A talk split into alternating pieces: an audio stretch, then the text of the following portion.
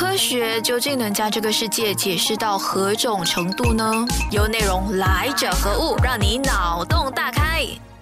Hello Hello，大家好，欢迎你留守来者何物？这里是节目现场，我是谁？我是那个很喜欢狗的科学家 Doctor Ringo。就有人问起嘛，Are you a cat person or a dog person？我可以很肯定的、很笃定的告诉你说，I'm a dog person。OK，我们之前说了很多很多有关于这个古老的这些植物啊，还是古老的一些氧化动作啊，什么还是古老的基因啊？我们今天就说一些别的吧，我们说。说狗，我们说一说豢养狗的过程。呃，狗是在什么时候出现在我们的生活里面的呢？就当这个人类选择要群居生活的时候呢？我们就会选择挑一些动物来做这个人类的伴了。当然，我们将它做伴，因为人类是心机很重的嘛。你做伴的话呢，呃，未必是一定是对它好好的。有些做伴呢，是搞不好会把人家给吃掉的哈。所以呢，我们现在看起来说，狗狗其实跟人的这一个一起演化跟进化的过程呢，彼此的关系都是密不可分的。因为我们的人和狗呢，彼此都有。一些相同的状况，比如说，我们都想要找一个安稳的、安定的，我们都会执着于一种安定的情况。然后，我们吃的食物呢，基本上都差不多一样，所以这个也变成说，我们人和狗呢，可以很好的共存。就有一些，就有一个这样子的呃数数据吧。我们先在讲狗之前呢，我们就讲一讲动物啊，讲一讲人跟豢养动物的这一个数据啊。就有一个不是很远的一个数据吧，就是二零零二零二二年哦，就是去年而已。记得吗？就是那时候，纽西兰不是要跟这个畜牧业的这一个农夫跟畜牧业的这些业主呢征收打嗝费是吗？为什么会这样子做出一个匪夷所思的一个政策呢？那是因为啊，纽西兰的境内啊，目前大约有一千万头牛以及两千六百万头羊，这两个数目呢是远远的超过了当第五百万人口的这个数量，所以这个也是为什么要要。去征收这一个打嗝费的这个原因嘛，因为这个人口啊，这个生物啊，他们用的这个耗氧的耗氧的能量是比人还多的。所以人呢，其实和动物一样呢，他们也是，我们都是耗能量的生物啊。我们不像植物这样子会制造那个能量，我们要耗能量，而且动物也需要呼吸的。所以，当我们才说人和狗呢，两个是互相需要，各取所需的，这是一种牵绊的关系。所以说，人呢，他们啊，有有有些人，有些人这种说法是说，人是在动物之上的，就是我们有操控他们的主权。但是我不是很认同啊，因为我觉得动物也是生命，它也有感受，不然呢，我我也不会放弃说啊，这个放弃说要做这一个可以杀动物的实验，而去换一个做植物的实验，也真的是，所以才走到这一步，嗯。因为我真的是下不了手啊，所以我还是不认同说我们人是在动物之上的这一个，嗯，这个这种特权，我觉得人真的没有啦。但是呢，动物动，因为动物是人类的蛋白质来源，呃，虽然不完全是因为我们其实可以从通过种子还是通过植物得到一些蛋白质的来源的，所以我们从动物身上得到这个蛋白质，就就就其实呢，嗯。其实也是蛮重要，因为我们就之前不是提到过一个例子，就是巴巴纽几尼这个地方呢，他们虽然驯化了很多植物，但是呃，他们驯化的植物包括甘蔗和香蕉，但是那个地方的人呢，对蛋白质还是重缺的，所以他们小孩子啊，有通过吃青蛙还是一些小的一些动物呢，来获取这个蛋白质，是吧？所以也变成说，他们那个地方的小孩呢，其实蛋白质是重缺的，所以我们人类呢是没有办法底下呢要。学会了豢养一些大只的动物来作为这个食物和蛋白质的来源呐。这个啊鸡呢是 OK 哪一个？就是在这个历史的这个记载了说，第一个被豢养的动物呢，就是豢养来作为蛋白质来源的动物呢是羊啊，goats 啊羊哈。然后过后呢就是绵羊 sheep，因为我们可能需要这个绵羊的这个羊毛来得到来取暖嘛。而在东南亚的我们这里靠近的地方呢。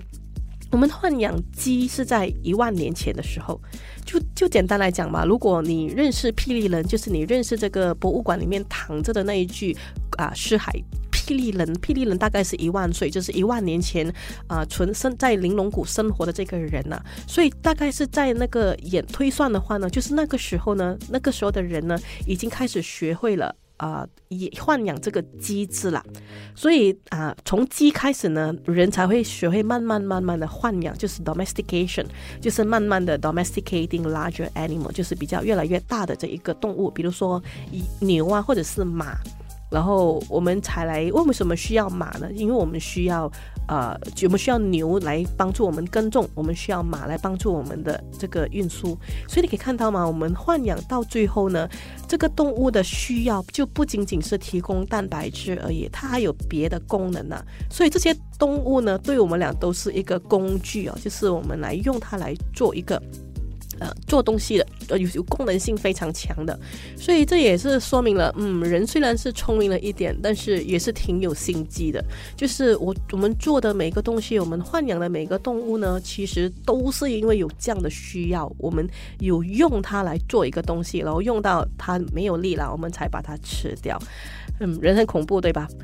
所以呢，呃，OK，我们再讲回鸡哦，鸡呢是比较后期才豢养的，就是在啊，记得我曾经说过那个鸡的故事是吧？那个鸡肉就是二战过后呢，啊，才开始改变那个鸡的种类，然后作为这个鸡肉的用途。早期呢，人豢养鸡只呢是为了要拿到鸡蛋的。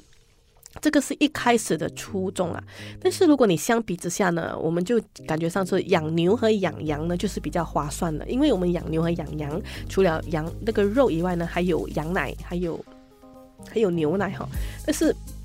毕竟啊，这个羊奶和牛奶呢，都是做给他们，就是为孩子、为他们的孩子而做出的这一个蛋白质的来源呢。所以，我们身体，我们人类的身体呢，本身是没有一种天生的这一个消化牛奶和羊奶蛋白质的机制的。所以才会有产生这种 lactose intolerance 的情况，就是乳糖不耐症，而比较多发生的是在亚洲人，因为亚洲人的确，我们从以前的进化演化到现在呢，我们。早早期的时候，也的确是没有很长的接触这个牛奶和羊奶，所以我们的呼吸道管道呢，才没有演化到有这样子的一个 microflora，就是这样子的细菌群呢，这样子的一个呃激素，这样酵素在肠胃道里面呢，我们会缺乏了一个这样子的酵素，才会变成我们没有办法去消化这个牛奶和羊奶。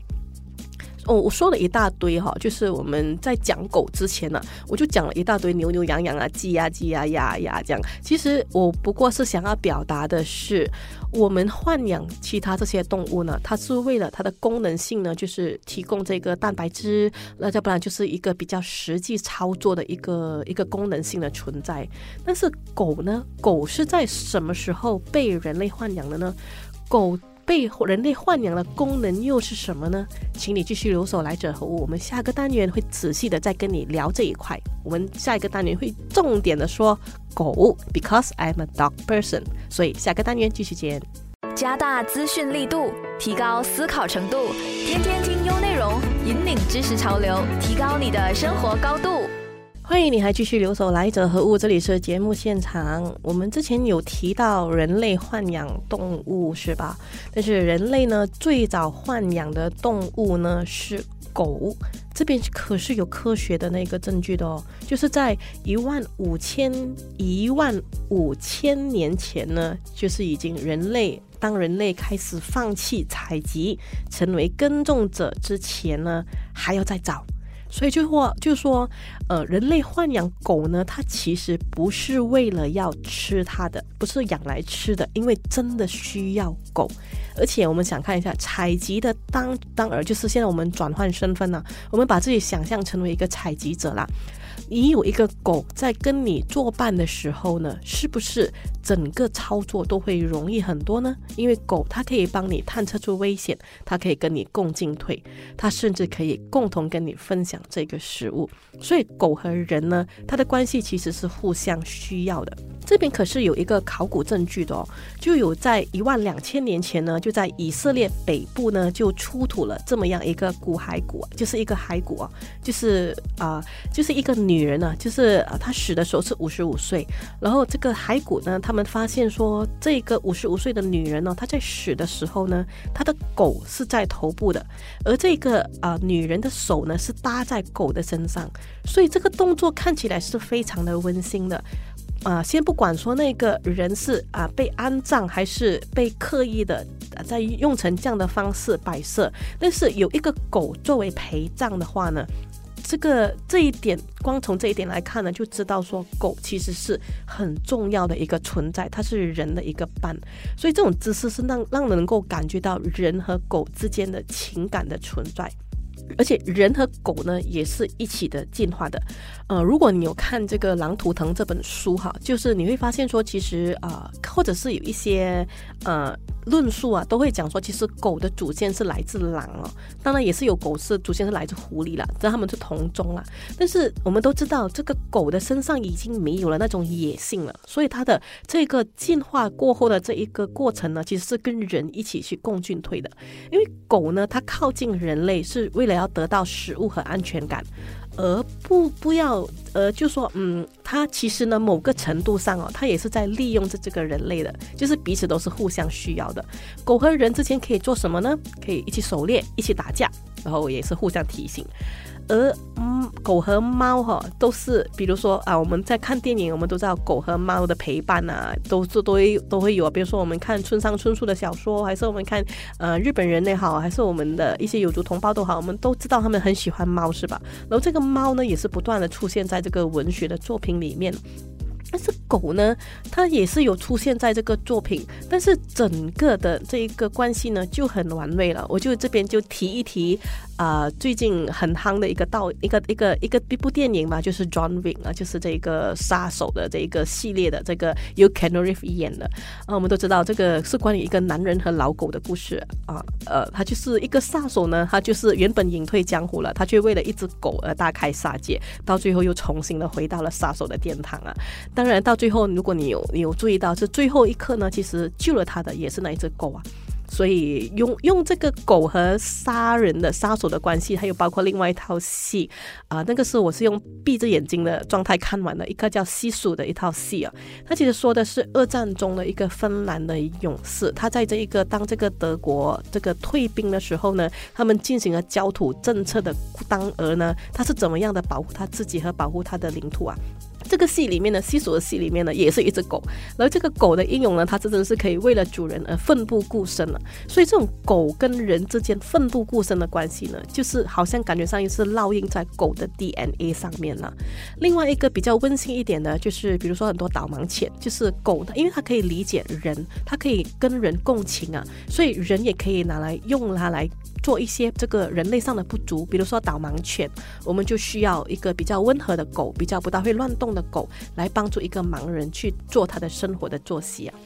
我们讲这些讲电影和它有点远是吗？我就讲一些比较靠近的例子吧。其实我蛮喜欢啊，因为我蛮喜欢逛这个婆罗洲的高原，然后我也从中观察到呢，婆罗洲的高原的狗呢，其实跟跟我们这个西马陆地上看到这个这种狗啊，其实是不大一样的。大家都是泰罗缅的，他们是是属于这个泰罗缅同种的狗啊。但是高原的狗就是很不一样，给我有个很奇怪的感觉。嗯，他们即便是小狗也是很帅的。我就曾经看到有两个一起在走的小狗，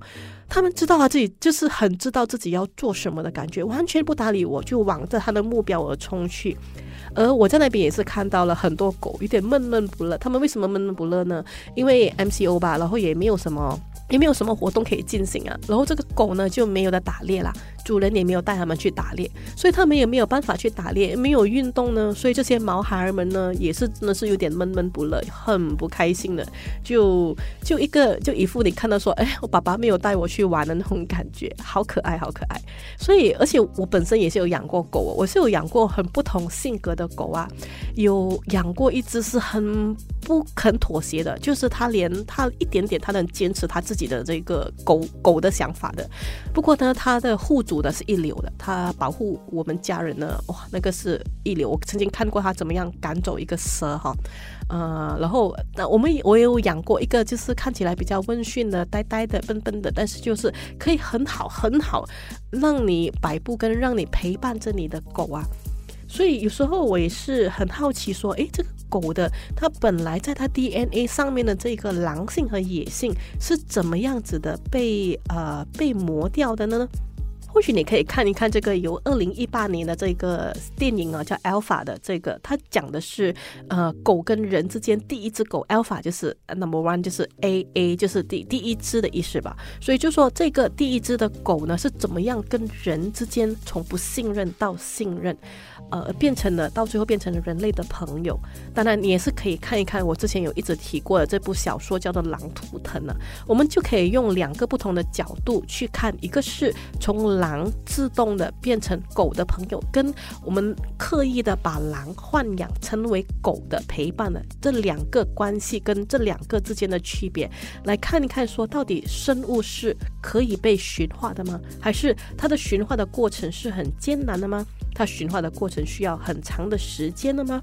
就好像狗来说，它其实被驯化呢，它可能可以是经过了千秋百代，经过了好多好多好多的一个时间，才能够啊，才能够产生的一个状况。我记得我有看过一张图，那张图是蛮可怜的。它只写的是一个被收留的，就是收容所，狗狗收容所，就有一只狗啊。它其实它被收容之前，它是被虐待的。它被虐待是怎么样呢？它是用被人类用汤匙挖掉一只眼睛啊！我这么讲，我都觉得有点心酸，想哭。然后我就看到有一个留言，就写到说，狗的悲哀就是因为狗太过相信人了。我我认同的，就是狗，它就是因为相信人，所以它靠近那个人。它原本说以为说那个人是可以用善意以待的，就是同样的会对他啊啊付出同等的这一种信任的。但可惜的是，这个狗啊，就是遇人不淑啊，它遇到一个嗯不不不是那么善良的人类吧。所以，但是这个这种彼此之间的信任呢，其实是很难建立的。我们就不用讲狗和人吧。就是人和人之间呢，你会发现说，有时候那个信任，它真的是不是一朝一夕的，而信任一旦被毁坏了，它就没有办法被重建了。而很奇怪的是，无论你怎么样对这个狗，但是这个狗呢，还是对你那么的忠心，那么的信任你。嗯，讲到这里就有一点点感性了，是吧？嗯，好，我们下个单元呢，我们再讲一讲别的，我们讲一些科学论述，我们再讲一些硬一点的道理。所以，请你别走开，我们继续留守来者何物。？U 内容，来者何物？跟着我 Dr. Ringo 王云平博士的脚步，一起感受这一个科学世界的奇妙吧。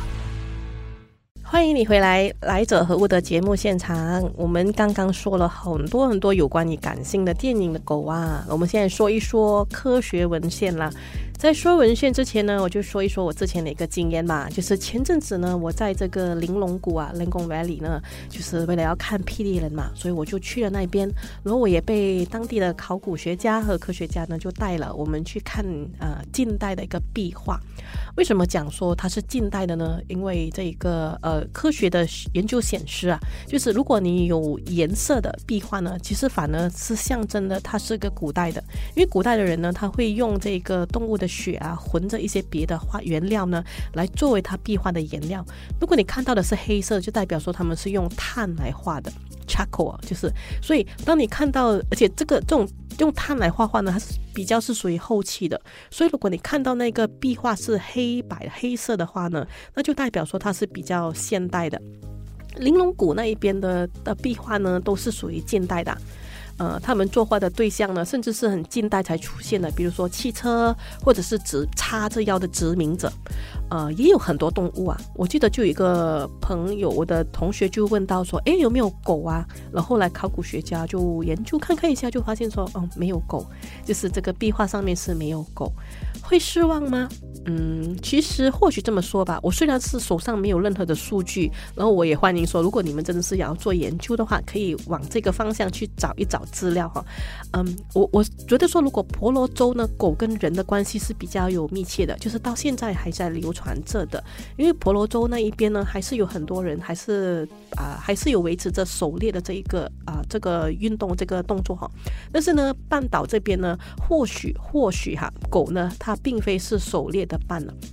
因为其实这也这也说明了，就是狗呢，它的存在的功能性是不同的。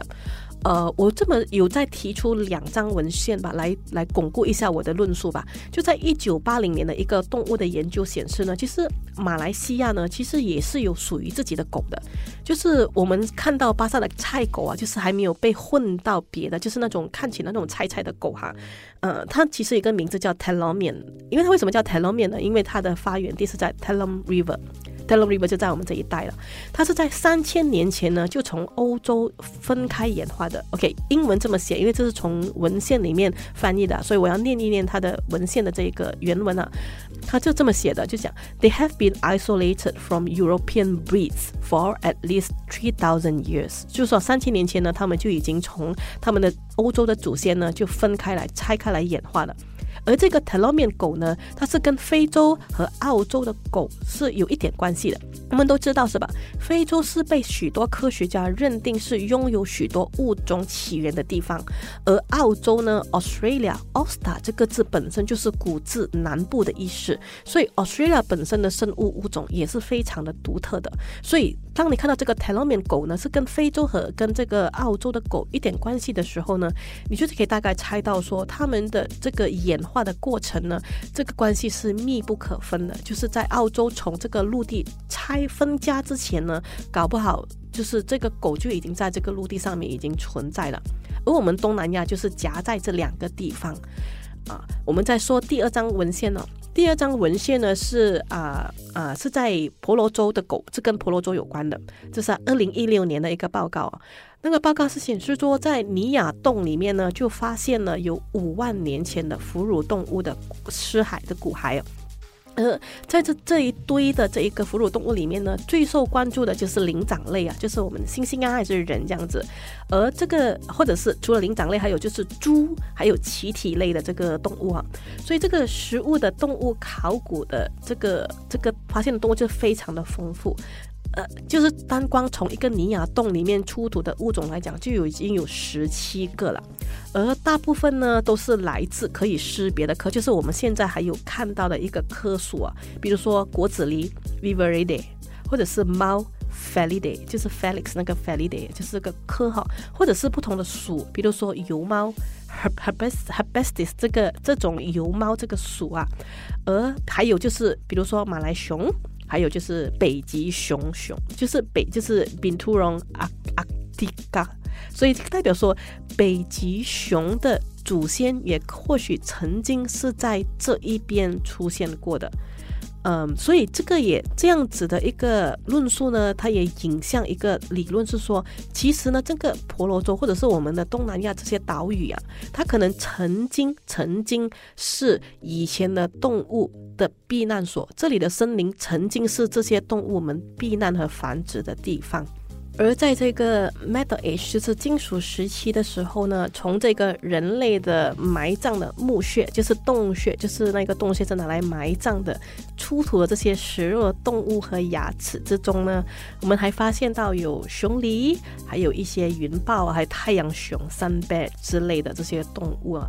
呃，然后再经过呢这一个啊那个残骸的对比呢，然后我们就可以笃定说，其实这些动物的存在呢，它是跟这个内陆人的移动还有现代习俗是有关系的。而狗呢，狗是什么时候被发现的呢？它就在一个公元十五世纪的葬礼洞穴，就是说，呃，那时候的已经是有很一个明确的地方显示说这个地方是拿来安葬用的葬礼洞穴呢，的确是有发现了狗，一个叫做 Canisam Canisamalis，就是明下呃明加浅了，就是这个加浅的骸骨被。被发现，但是这个加骨，这个加浅呢，这个狗的骸骨呢，它并不是完整的啊，还是被吃掉的。所以这个呢，但是我们从这些动物的这些跟这个人类的骸骨的出土呢，我们是大概可以发现说，这一些在石器时代之前呢，就是 Pre-Neolithic 的时候呢，就已经是引入这一个陆地里面了。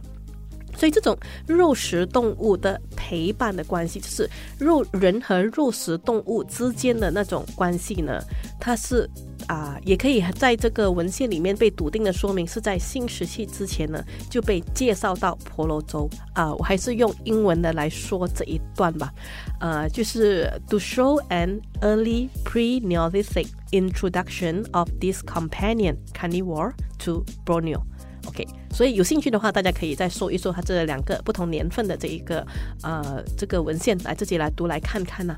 说到狗呢，我就不得不提这个疯狗症了。疯狗症呢，它是由这个 single-stranded RNA，就是 ssRNA 传播的。呃，它在古代呢，就是公元前两千三百年前的巴比伦呢，就已经有显示说有人是因为疯狗症而死的。而一八八四年呢，就是 Louis Pasteur 呢，他就已还有已经介绍了疯狗症的疫苗，但是这个效果没有很显著。嗯，我也不懂现在到底还有没有 rabies？这疯狗症是 rabies？到底还有没有这个这样的疫苗在进行中啊？呃。过，所以，但是我们很很肯定的是，狗呢，如果尤其是在婆罗洲，你在养狗的话呢，在古晋沙拉约一带的话，你的狗最好是要带打去打疫苗了哈，这个是比较好，因为保护狗也保护那个人呐。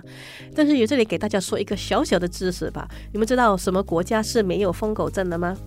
就是日本，日本是没有疯狗症的，所以他们也要很小心啊。这个如果大家有兴趣的话呢，大家还可以再去仔细的再去挖一挖这个资料，说，诶，为什么这个呃日本是没有疯狗症的？嗯我们刚才讲到狗嘛，狗会传病毒是吗？但是不是啊？不不只是疯狗症的病毒，并不是由狗来传，它也可以通过蝙蝠和老鼠传播的。而这个得到这个疯狗症的人呢，他会啊，这个脑会处于一种恐水的状态。OK，hydrophobia 没有听错，就是很怕水，就是那个意识的模糊的病人哈，因为这个病毒是入侵了他大脑的。他虽然想喝水，但是他却很害怕。他看到水，而一个星期过后呢，这个病人就会瘫痪、昏迷，甚至会死亡了。而在我们国家呢，曾经在一八八四年啊，发现了第一宗的这个病例，而陆陆续续就在马太边境啊，还有婆罗洲这些地方都会有一些案例，甚至到现在也有。而这些，因为狗本身它是没有边境管控的，就是狗可以移动的，它可以在马泰边境，它可以在婆罗洲的印尼和马来西亚之间这边移动，所以呢，它变成说这个病毒也会啊被传染了，所以也代表说为什么这个疯狗症在这个地方呢是属于一种啊 endemic pan 啊不是 pandemic 是 endemic 的状况出现，而我们刚才提到说它也可以通过蝙蝠和老鼠传播是吗？所以这个也符合了之前一直提到的这个病毒传播的原理啊，它是，呃，它传播的媒介呢是可以超过一一个的。OK，所以呢，这个也是我们想要在这个做一个啊论述的一个总结，是说呢，人和狗之间的陪伴呢是永续，是一直以来都在发生，而在很久很久就以前发生了。而这个陪伴呢，换来的代价和结果，除了共享食物之外呢，我们还共享了病毒。好了，我们今天就说到这里了，请你继续留守，来者何物？更多资讯可浏览电子书专业王云婷，锁定来者何物，让基因学博士 Dr. Ringo 用科学解释万物。